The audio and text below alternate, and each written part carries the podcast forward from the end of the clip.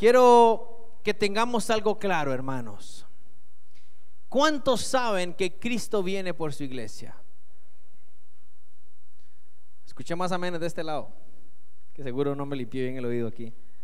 ¿Cuántos saben que Cristo viene por su iglesia?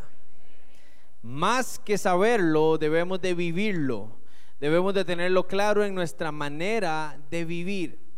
Y uno de los, em, una de las señales de que Cristo viene, de que su venida está cerca, es que dice la palabra que muchos apostatarán de la fe. Eso quiere decir de que muchos van a llamarse seguidores de Cristo y no van a ser verdaderos seguidores de Cristo. Y van a agarrar este libro, la Biblia, y van a predicar y van a decir cosas que no van conforme a lo que Cristo verdaderamente le quiere dar a su iglesia. Entonces nosotros debemos de estar conectados con el Señor para que la palabra que llegue a nuestra vida sea la palabra verdadera. ¿Cuántos quieren estar en la verdad? Yo quiero estar en la verdad. Y por eso debemos de abrir nuestro corazón y debemos de estar conectados con el Señor. Pero sobre todo, hermanos, la palabra debe de estar en nuestros corazones.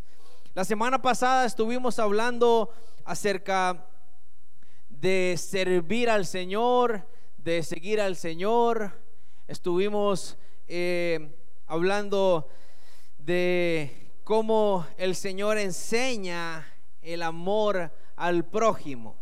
Yo no sé esta semana si usted lo pudo vivir.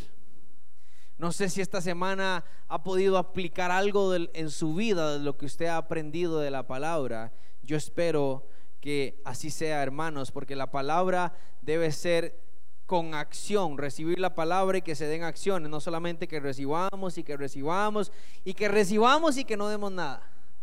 ¿Qué pasa cuando usted come y come y come y come y come y come y no va al baño? Se infla. ¿Eh? Se le hace un taco de aquellos hermanos y no. Espiritualmente pasa lo mismo, no podemos comer y comer y comer, sino que debemos de dar fruto. Y esta mañana quiero compartir un mensaje con ustedes que sea revelado por parte del Espíritu Santo y le pido al Espíritu Santo esta mañana que traiga revelación a tu vida, que traiga revelación a tu mente, a tu corazón, para que este mensaje, así como ha venido a mi vida, llegue a tu vida esta mañana e impacte y llegue hasta lo más profundo de tu corazón. Quiero que vaya conmigo al libro de Marcos, el capítulo 4, el Evangelio según San Marcos, el capítulo 4, verso 3. Hoy vamos a utilizar bastante la Biblia, hermanos. Así que si usted no llega a tiempo, puede verlo en la pantalla el versículo, porque vamos a aprovechar el tiempo. San Marcos, el capítulo 4, verso 3. Jesús se refiere a sus discípulos a través de una parábola muy conocida. Y vamos a repasar cuál era esta enseñanza. Jesús dice en el verso 3, oíd He aquí el sembrador salió a sembrar. Y al sembrar aconteció que una parte cayó junto al camino y vinieron las aves del cielo y la comieron. Otra parte cayó en pedregales donde no tenía mucha tierra y brotó pronto porque no tenía profundidad de tierra. Pero salió el sol, se quemó y porque no tenía raíz se secó.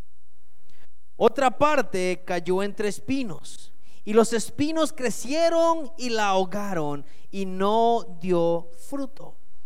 Pero otra parte cayó en buena tierra y dio fruto, pues brotó y creció y produjo a 30, a 60 y a 100 por uno. Jesús habla con sus discípulos y les dice esto. Los discípulos al escuchar la historia se quedan así y le dicen, Señor, ¿me la podría volver a repetir? ¿O, cómo está el asunto? Entonces en el verso 14 del capítulo 4, Jesús explica la parábola.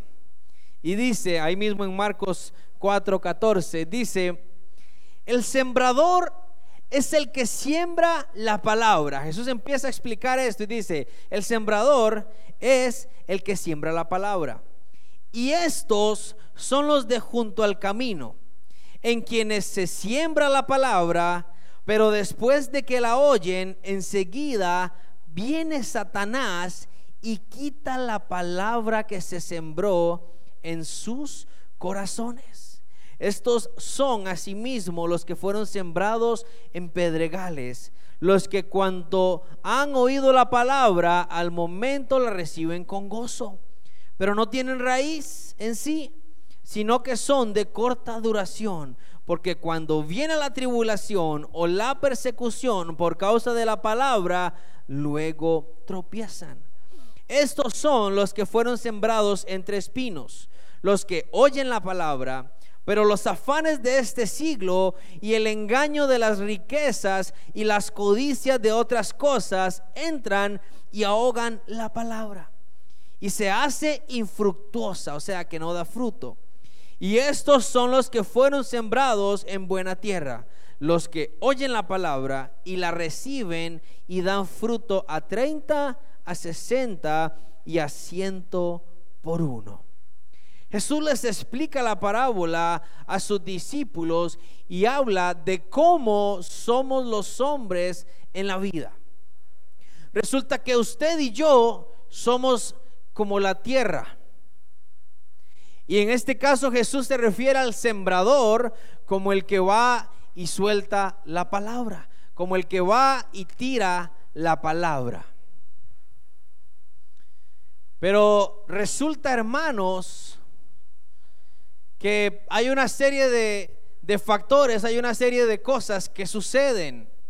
La semilla cae en tierra porque todos nosotros somos tierra, representamos la tierra y la semilla cae. ¿Qué quiere decir Jesús? Todos esta mañana estamos recibiendo esta enseñanza. La pregunta es, ¿qué va a dar la tierra? Pero lo más curioso de esto, hermanos, es que dice que la palabra es sembrada en el hombre. Y en el versículo 15 dice, y estos son los que junto al camino, en quienes se siembra la palabra, pero después de que la oyen, ojo lo que dice, enseguida viene quién? Satanás. Y quita la palabra que se sembró en dónde? ¿Quién viene y quita la palabra? Satanás. Entonces nos damos cuenta, hermanos, de que hoy usted está recibiendo la enseñanza, pero allá afuera lo está esperando Satanás para hacer esto, ¡ping! y quitar la semilla. No, hermano, yo no se lo voy a permitir. Es que él no se le va a presentar en persona y decirle, deme la enseñanza que recibió hoy. No.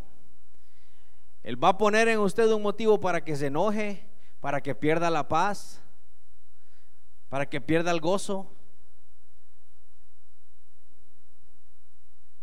Y así roba la semilla.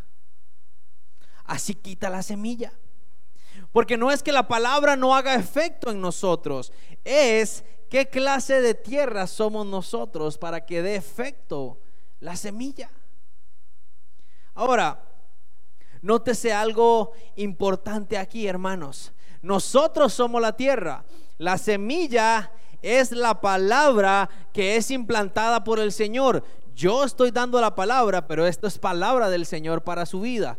Usted es la tierra y la recibe. Pero resulta, hermanos, de que usted en su diario vivir no solamente recibe la semilla que viene de parte del Señor sino que vienen otras semillas que caen en la tierra. Satanás no solamente quiere robar la semilla y quitarla, sino que quiere poner otra semilla y una semilla que es mala. Vamos al libro de Mateo, capítulo 7, el Evangelio según Mateo, el capítulo 7, verso 16. Mateo capítulo 7, versículo, versículo 16. Dice así, por sus frutos los conoceréis. ¿Acaso se recogen uvas de los espinos o higos de los abrojos? Ojo lo que dice. Así, todo buen árbol da buenos frutos, pero el árbol malo da frutos malos. No puede el buen árbol dar malos frutos, ni el árbol malo dar frutos buenos. Todo árbol que no da buen fruto es cortado y echado en dónde? Así que por sus frutos, ¿qué pasa? Los conoceréis. ¿Qué está diciendo aquí Jesús? Nosotros somos la tierra. De nosotros, de esa semilla, crece una plantita y se va haciendo un árbol. Eso va pasando conforme van pasando el transcurso de los días. La palabra que usted recibió la semana pasada o que está recibiendo hoy es una semilla que está ahí en su corazón. No es que le siembran el árbol de una vez, hermanos. Es una semilla. Y la semillita, como cuando nos enseñaban a, sembrar los frijoles, hay que echarle agüita, necesita sol, para que la semilla empiece a echar raíz y salga y dé fruto. Pero dice Jesús que hay árboles que dan fruto bueno y árboles que dan fruto qué? Malo. ¿Qué quiere decir eso? Que recibimos semillas buenas y recibimos semillas malas. Pero aquí el punto está que esas semillas son implantadas en el corazón. ¿A dónde decía la palabra que Satanás viene y la roba? ¿De dónde? Del corazón. Entonces nosotros como iglesia no debemos de descuidar nuestro corazón. Y no está hablando del corazón que bombea sangre. Bueno, ese tampoco se puede descuidar. ¿eh? Pero está hablando, la Biblia se refiere al corazón como la mente.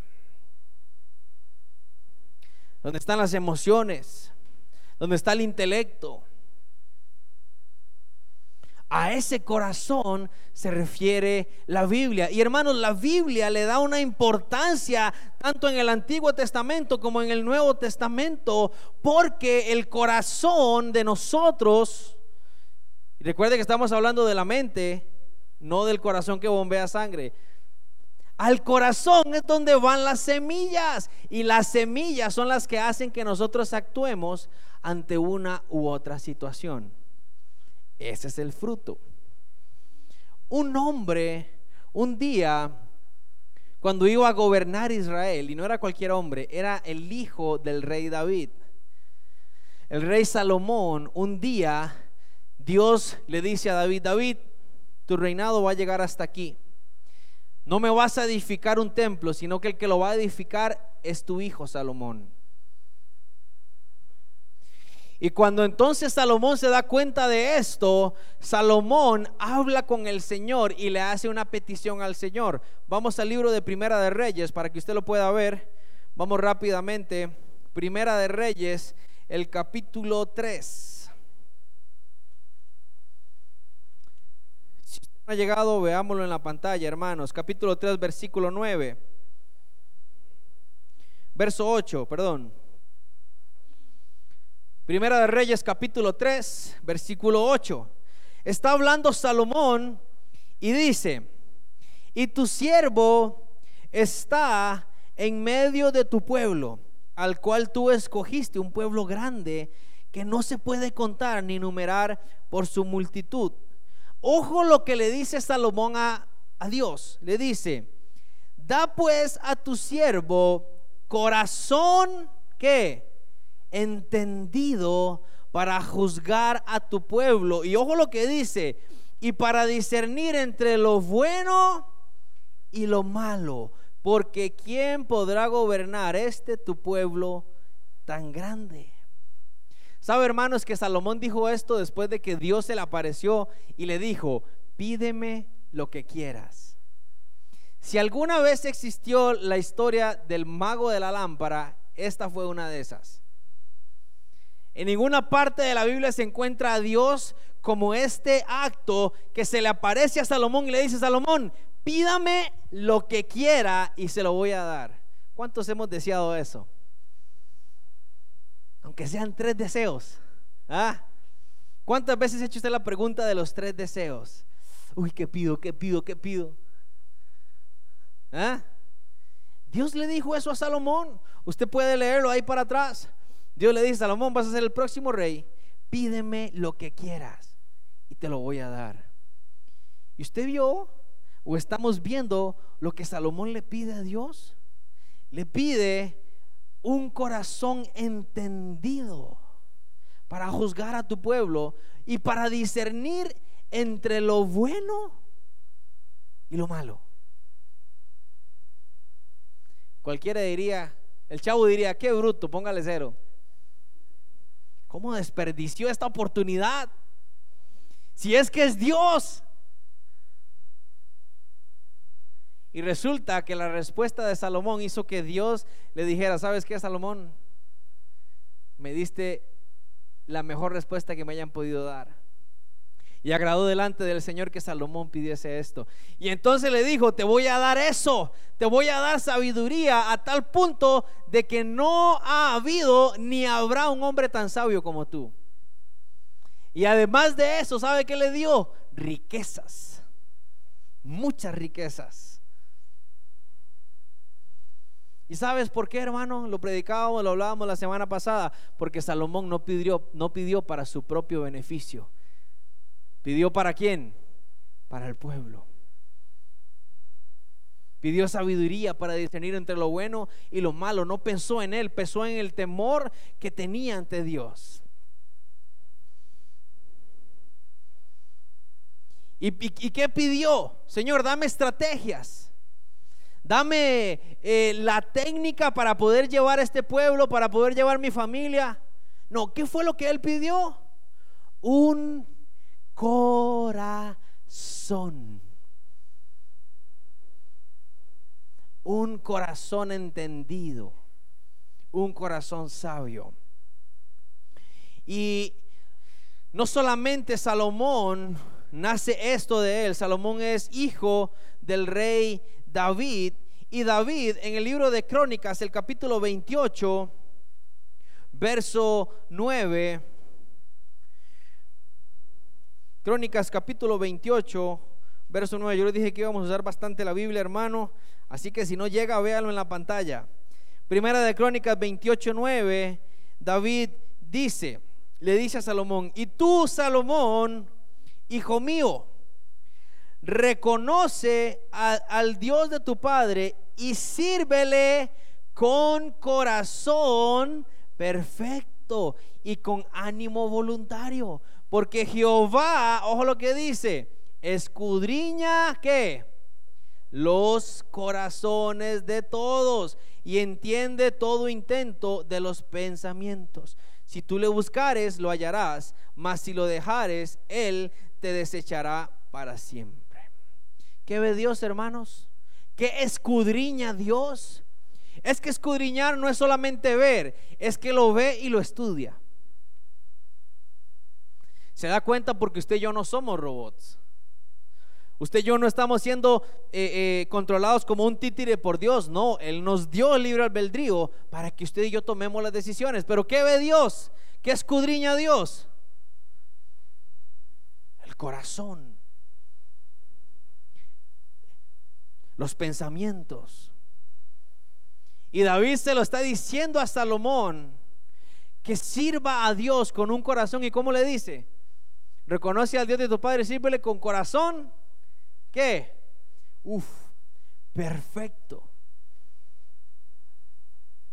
Claro, iba a ser el rey de Israel.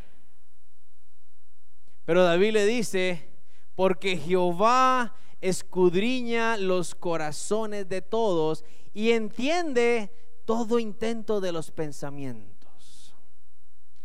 El Señor no es tonto. A Él no se le va nada. Usted y yo nos podemos venir al culto bien vestidos. Usted puede cantar, brincar, es más, hasta puede llorar si quiere. Que la gente dice, este hermano sí se metió. Este hermano está en la gloria. Pero el que conoce el corazón es el Señor. No estoy diciendo que el que, el que llore o brinque o haga está mal, no. Porque más bien otros pueden pensar, ah, ese es solo lucirse. Y no, el Señor es el que escudriña los corazones y pesa los pensamientos de los hombres. este mismo David escribe un salmo, hermanos, que si nosotros, miren hermanos, pónganme atención aquí, si usted esta mañana combatiera el sueño que está sintiendo, se concentra en la palabra y entiende lo que dice este salmo, mire, fuéramos gente exitosa. Lo que pasa es que a los cristianos nos gana la pereza muchas veces. Ese es el problema. Salmo 37. Si usted anda buscando un, eh, un libro de autoayuda, si usted anda buscando algo que lo anime esta semana, algo que lo impulse a sus proyectos, yo quiero que usted lea este salmo. Salmo 37, verso 23. Si usted anda buscando cómo lograr tener una vida exitosa, lea esta mañana conmigo el Salmo 37, verso 23. Y vea lo que dice. Este es un salmo escrito por David. Y David escribe y dice, por Jehová son ordenados los pasos del hombre y él aprueba su camino. Empecemos porque él empieza diciendo que el único que ordena los pasos del hombre, ¿quién es? Es Jehová. No es usted ni soy yo, hermano. Porque cuando nosotros intentamos ordenarlo, lo que hacemos es que desordenamos peor. Dice que Él es quien ordena los pasos y Él es quien los aprueba. Verso 24. Cuando el hombre cayere, no quedará postrado, porque Jehová sostiene su mano. David está reconociendo que vamos a fallar, pero que cuando fallemos y, y caemos, ¿qué va a pasar? No nos vamos a quedar ahí. Porque ¿quién sostiene nuestra mano? Verso 25.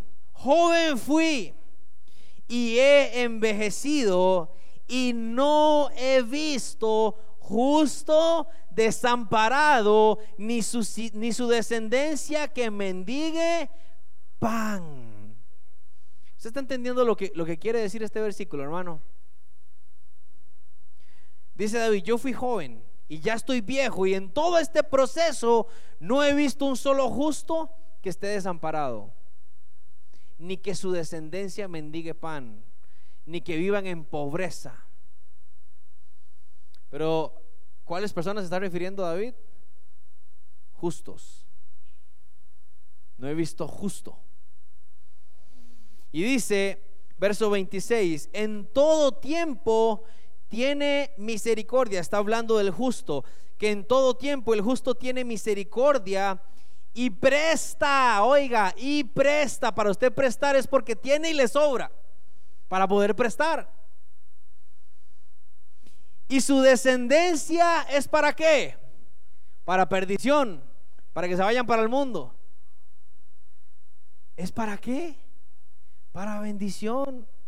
A veces nosotros los que estamos eh, eh, recién casados, Marci y yo a veces nos ponemos a pensar que si traer un hijo será buena idea, por cómo está el mundo. Pero hermanos, ¿y su descendencia es para qué? Para bendición. Así que mi amor.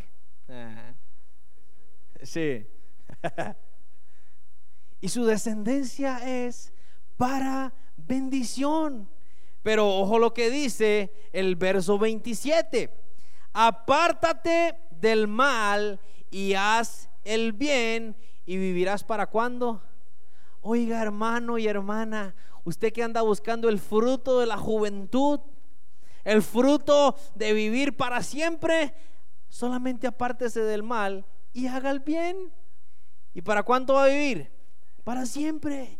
Porque Jehová ama la rectitud y no desampara a sus santos para siempre serán guardados, mas la descendencia de los impíos será como destruida. Ojo, los justos heredarán la tierra y vivirán para siempre sobre ella. La boca del justo habla sabiduría y su lengua habla justicia. Y aquí en el verso 31 está la clave. La ley de su Dios está en su corazón. Por tanto, sus pies no resbalarán. ¿Qué está en el corazón? ¿Qué está en el corazón del justo?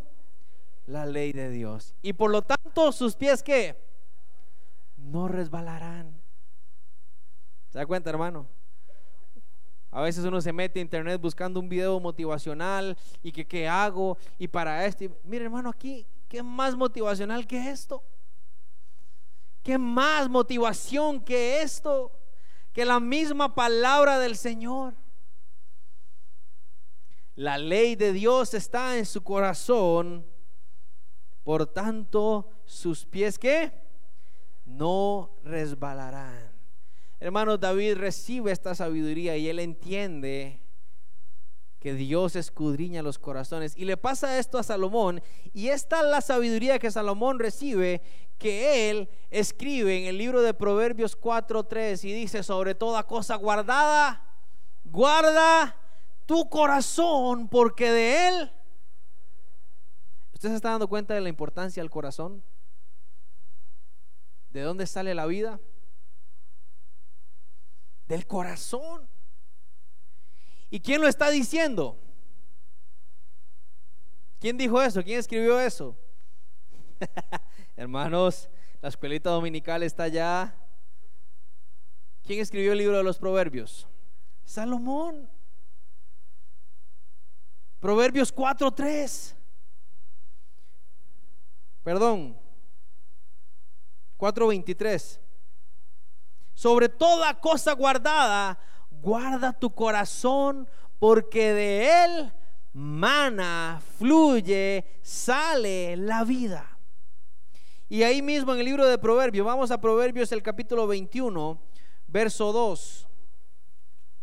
El mismo Salomón escribe en Proverbios 21, capítulo 2, y ojo lo que dice. Si no lo tienen en su Biblia, léanlo en la pantalla. Dice, todo camino del hombre es recto en su propia opinión. Pero Jehová pesa qué? ¿Pesa qué? Hermano, la Biblia es tan clara. Si yo les pregunto esta mañana, ¿cuántos están bien? ¿Cuántos creen que su vida está bien? A, los cabezas de hogar, a los hombres o a las mujeres que tienen un hogar, yo les pregunto, ¿cree usted que verdaderamente está bien? La palabra dice, todo camino del hombre es recto en su propia opinión. O sea, el hombre cree que está haciendo las cosas bien. Pero, mire como un pero en la Biblia cambia todo. Pero Jehová ¿Pesa qué? Las intenciones, su buena intención con su familia, las mejores técnicas que usted haya aprendido. No. ¿Qué pesa Jehová? Los corazones. Entonces, debemos de darnos, de darnos cuenta, hermanos, de que el corazón es importante y que debemos de guardarlo para el Señor. Ahora el mismo Jesús le enseñaba a la gente de cómo guardar su corazón y de qué importante era el corazón. En el libro de Mateo, el capítulo 5, verso 8. Ay hermanos, si usted no leyó la Biblia esta semana, hoy la va a leer como por cuatro semanas seguidas.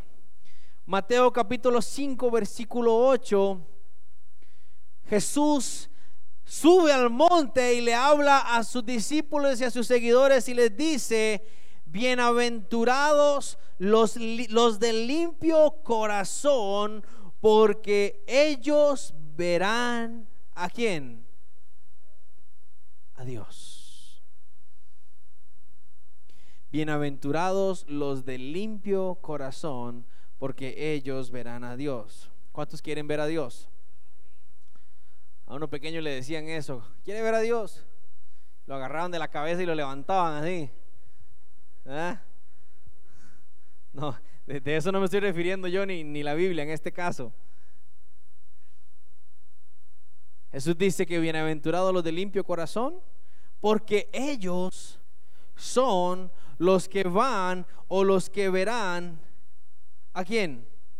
A Dios es importantísimo guardar el corazón. ¿Sabe?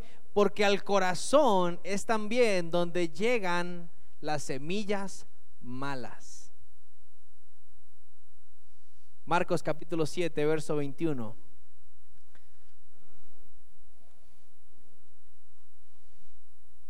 El Evangelio según San Marcos capítulo 7, verso 21, dice,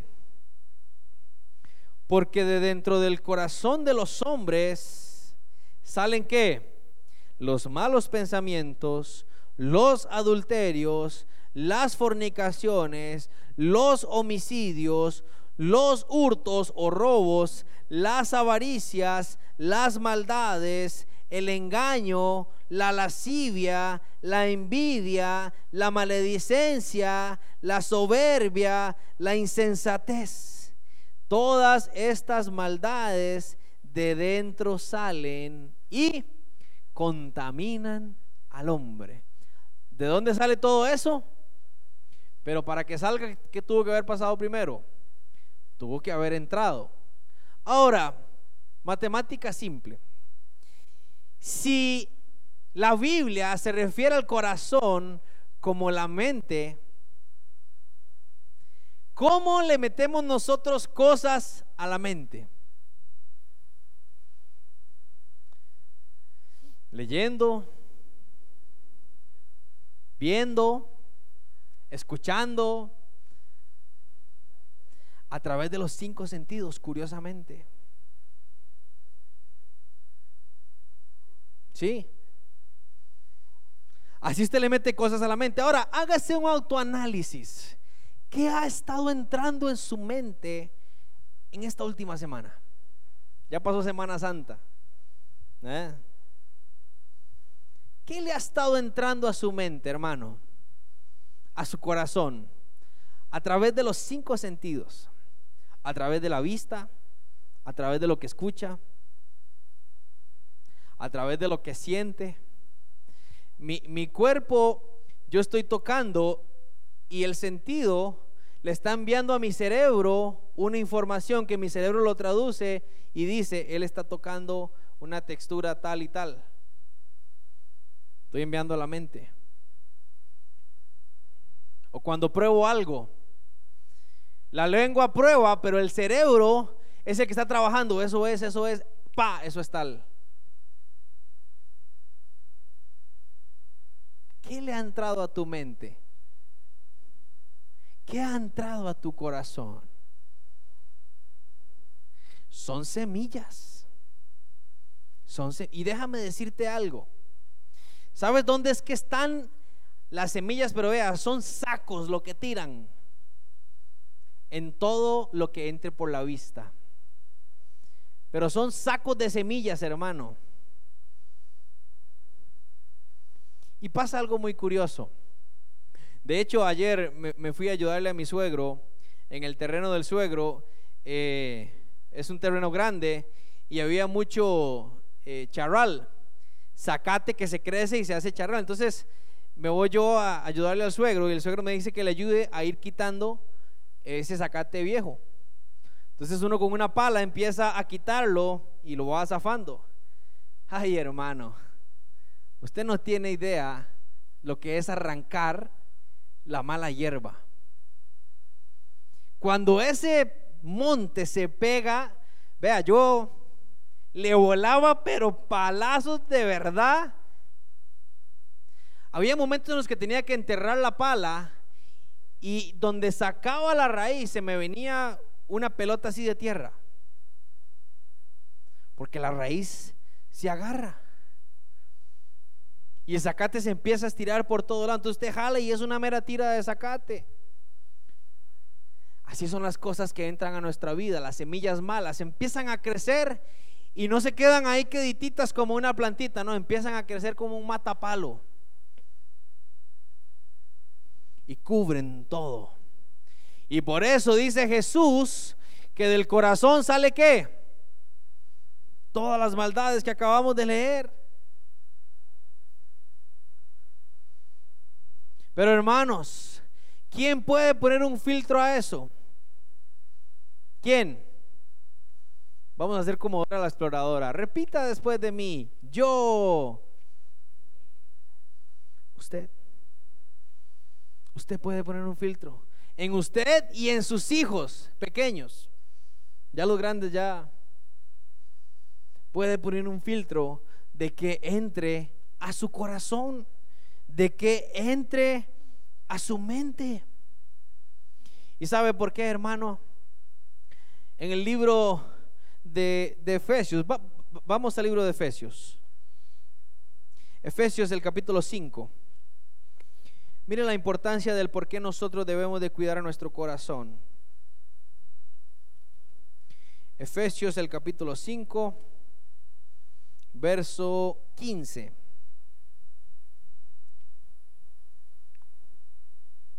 Dice la palabra Efesios 5, 15.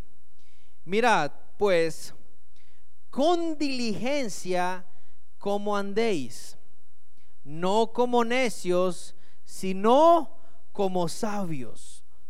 Ojo lo que dice, aprovechando bien el tiempo, porque los días son malos. Ojo, hermano, póngame atención aquí un momento. Es que la palabra es muy clara.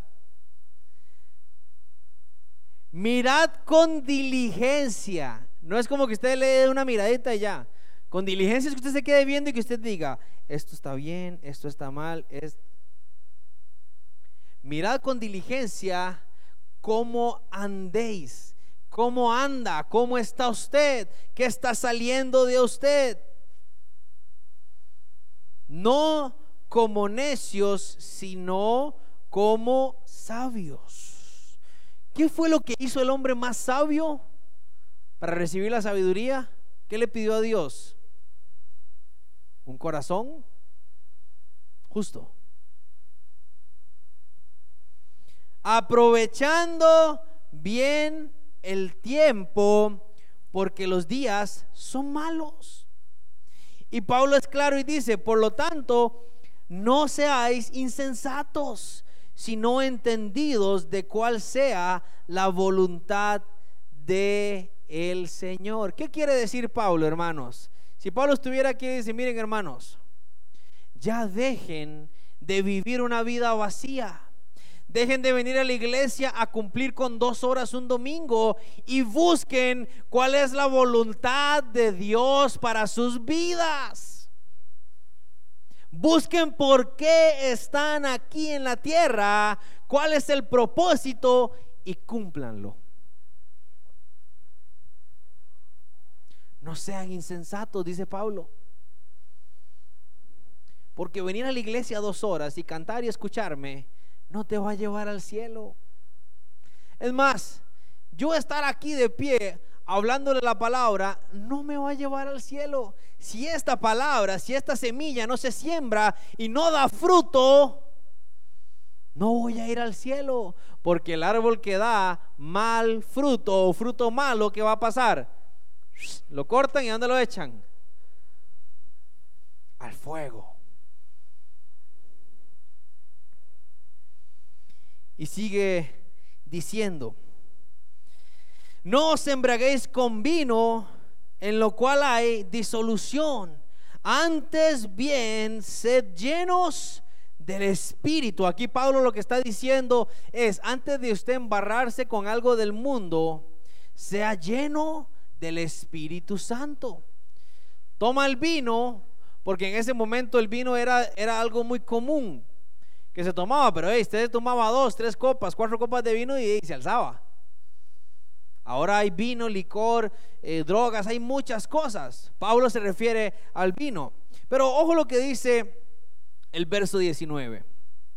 Hablando entre vosotros con salmos, con himnos y cánticos espirituales, cantando y alabando al Señor en vuestros corazones dando siempre gracias por todo al Dios y Padre, en el nombre de nuestro Señor Jesucristo. Hermanos, ¿cómo debemos de alabar al Señor? ¿En qué? En nuestro... Me lo estoy inventando yo. Los veo como inseguros. Cantando y alabando al Señor en vuestros corazones. ¿Cómo un corazón que no esté limpio va a alabar al Señor?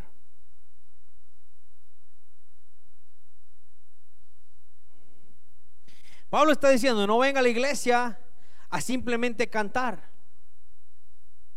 Si saliendo de aquí se olvida de todo, no lo haga.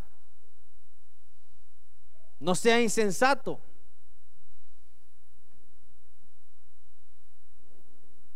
Porque hermanos, cuando yo me paro aquí a cantar, en mi mente está, sigue tal acorde, sigue la letra, sigue esto, tengo que volver a ver para allá, tengo que volver a ver para el sonido. Y es un poco complicado.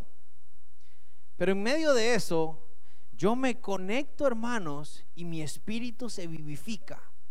Mi espíritu se llena. Pero tengo que conectarme. Y más, mire hermanos, aquí al frente es muy fácil desconcentrarse. Usted está tocando y de pronto ve al hermano que está bostezando, otro está cerrando un ojo, otro está... ¿Sí? Y yo no gano nada con venir y cantar y tocar bonito y que usted oiga y, salga hoy diciendo, qué lindo que estuvo la música hoy, qué bárbaros. Si yo no adoré en mi corazón al Señor. Y usted nada hace, hermanos, con llegar y estar en su silla y decir, hoy sentí bonito, vos sabes, hoy sentí como algo bonito ahí. Es que esa canción sí que me llega. No, eso no es alabar al Señor, eso es emoción. ¿Mm? Y la gente del mundo se emociona más que los cristianos. La gente del mundo cuando se conecta con la pieza que les llega, mire, se sueltan como trompo loco. ¿Sí? Eso es emoción. Para esa gracia, entonces vamos a poner luces y hacemos el equipo que suene de verdad y empezamos a, darle ritmos buenos, tropicales y salsa y todo. Y cuando usted ve a los hermanos están en la pista. Eso no es lo que está diciendo Pablo.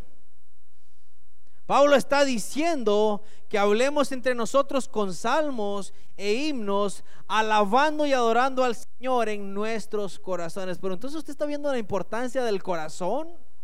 Debemos de procurar todos los días de purificar nuestro corazón porque a través de él se alaba al Señor.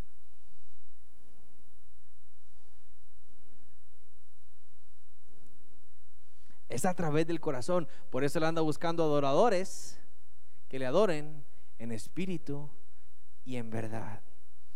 ¿Cuántos dicen amén? ¿Cuántos dicen amén? Santiago, vamos más adelante al libro de Santiago, capítulo 4.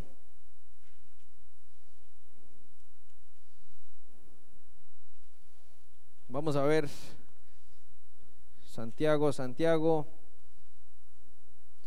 capítulo 4, verso 7.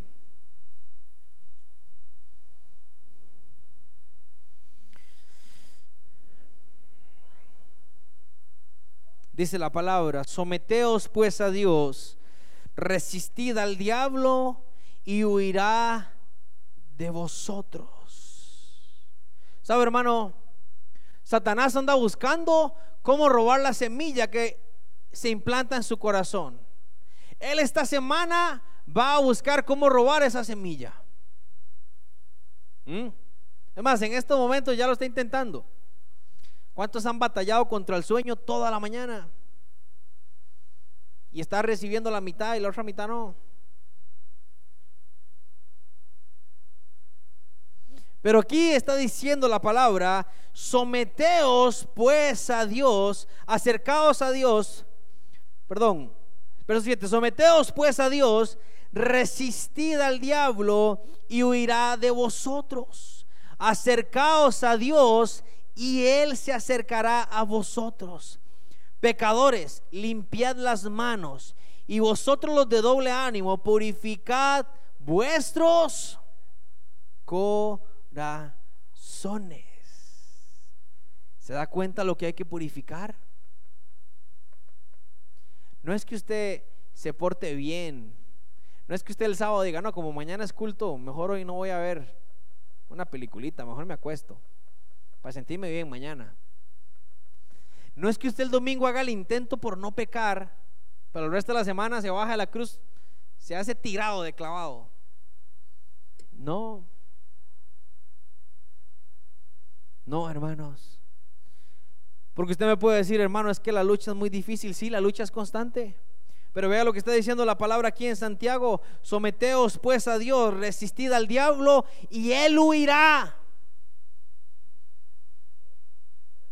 Así como lo hizo Jesús en el desierto, que resistió a Satanás. ¿Y Satanás qué hizo? Huyó. Y entonces, a través de la obra del Espíritu Santo, nuestro corazón va a ser transformado. Lo, dice el libro de Romanos. Vamos al libro de Romanos. Mire, hermano, yo no lo estoy predicando por mis propias palabras.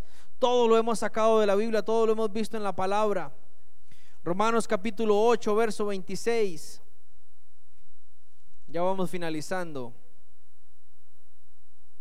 Romanos capítulo 8, verso 26, dice la palabra, y de igual manera el Espíritu nos ayuda en qué? Ah, ¿y cuál Espíritu está hablando? ¿Cuál Espíritu está hablando? El Espíritu Santo. ¿Y dónde mora el Espíritu Santo? ¿Dónde mora el Espíritu Santo? ¿En nuestros qué? ¿Hay campo para el Espíritu Santo en el corazón? Y ojo, ojo lo que dice, el Espíritu nos ayuda en nuestra debilidad. Pues ¿qué hemos de pedir como conviene? No lo sabemos. Pero el Espíritu mismo intercede por nosotros con gemidos indecibles. Mas el que escudriña los corazones sabe cuál es la intención del Espíritu, porque conforme a la voluntad de Dios intercede por los santos. ¿Qué está diciendo aquí Pablo? Nosotros ni tan siquiera sabemos pedir. No sabemos ni qué pedir. Pero el Espíritu Santo se encarga de ir allá arriba y suplicar con gemidos indecibles, con gemidos que no se pueden explicar con palabras. Y dice que el Padre que escudriña los corazones, lo oye y lo entiende porque el Espíritu se mueve bajo la voluntad de Dios. Y usted puede decir, hermano, amén, yo recibo esa palabra, pero ¿está vivo el Espíritu Santo en usted? ¿Hay campo en su corazón para el Espíritu Santo? ¿Es el Espíritu Santo el que se está manifestando en su vida?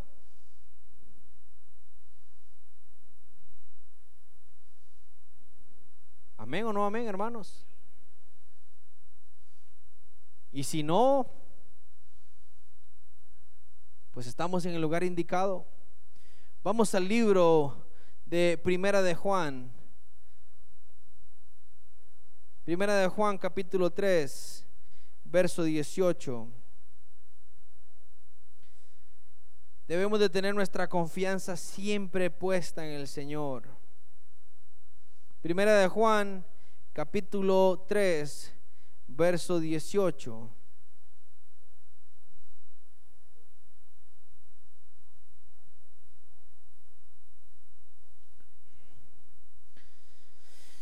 La palabra del Señor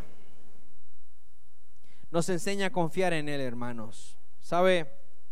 Hay un versículo hermoso en Filipenses que si, nos, que si nosotros lo tuviéramos claro y lo viviéramos, hermano, las cosas fueran diferentes.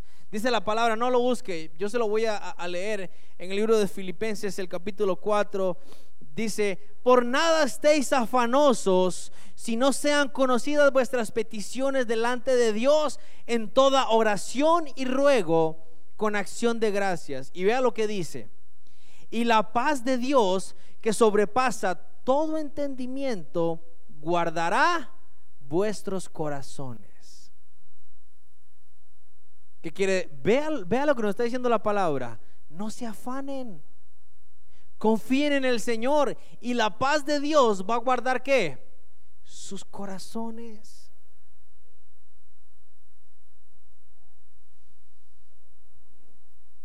Y Salomón dijo sobre toda cosa guardada, guarda tu corazón, porque de él mana la vida.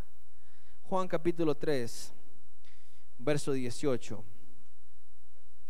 Dice la palabra, hijitos míos, no amemos de palabra ni de lengua, sino de hecho y en verdad.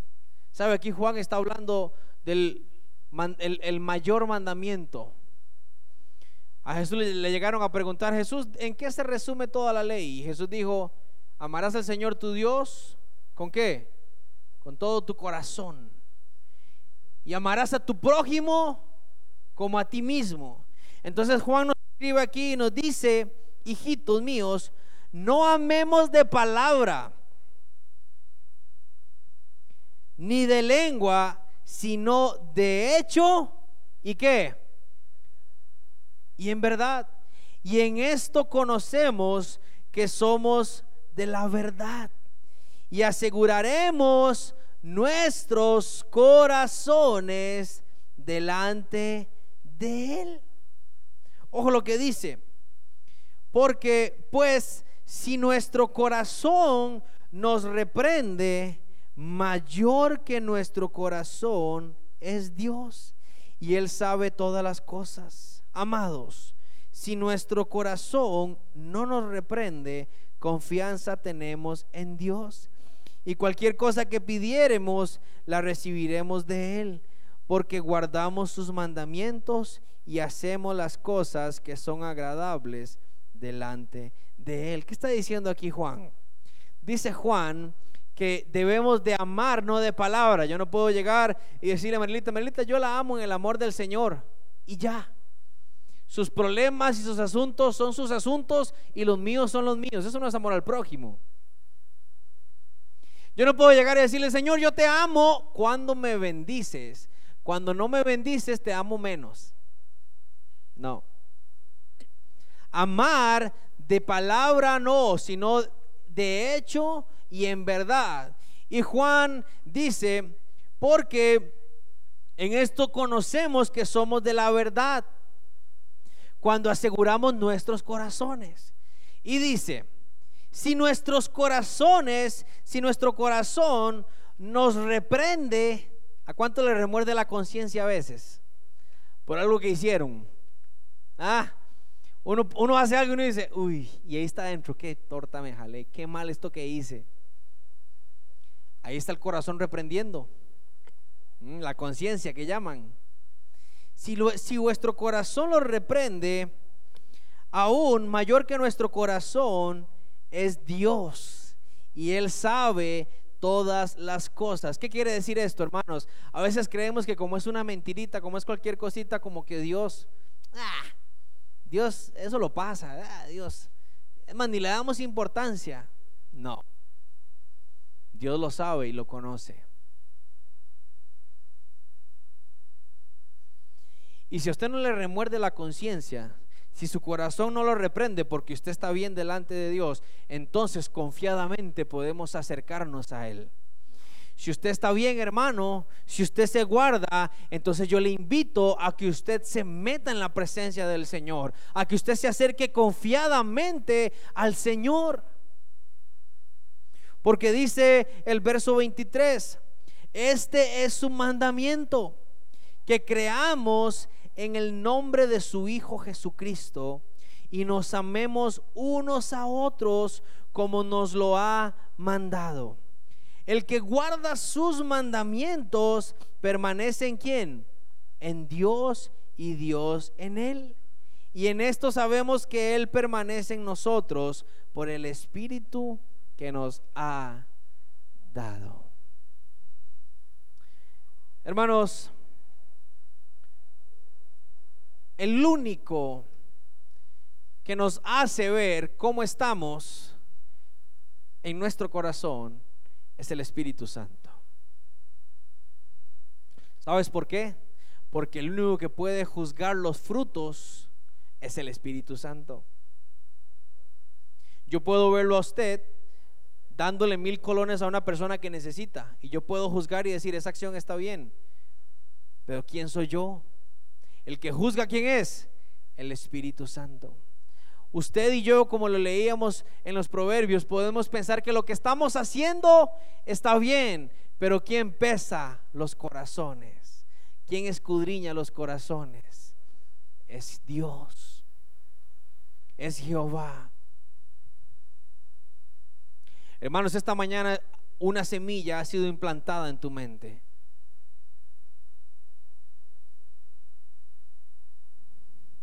La pregunta es, ¿qué clase de tierra eres?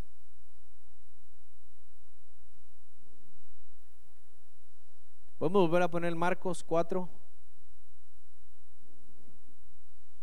Marcos 4, 14.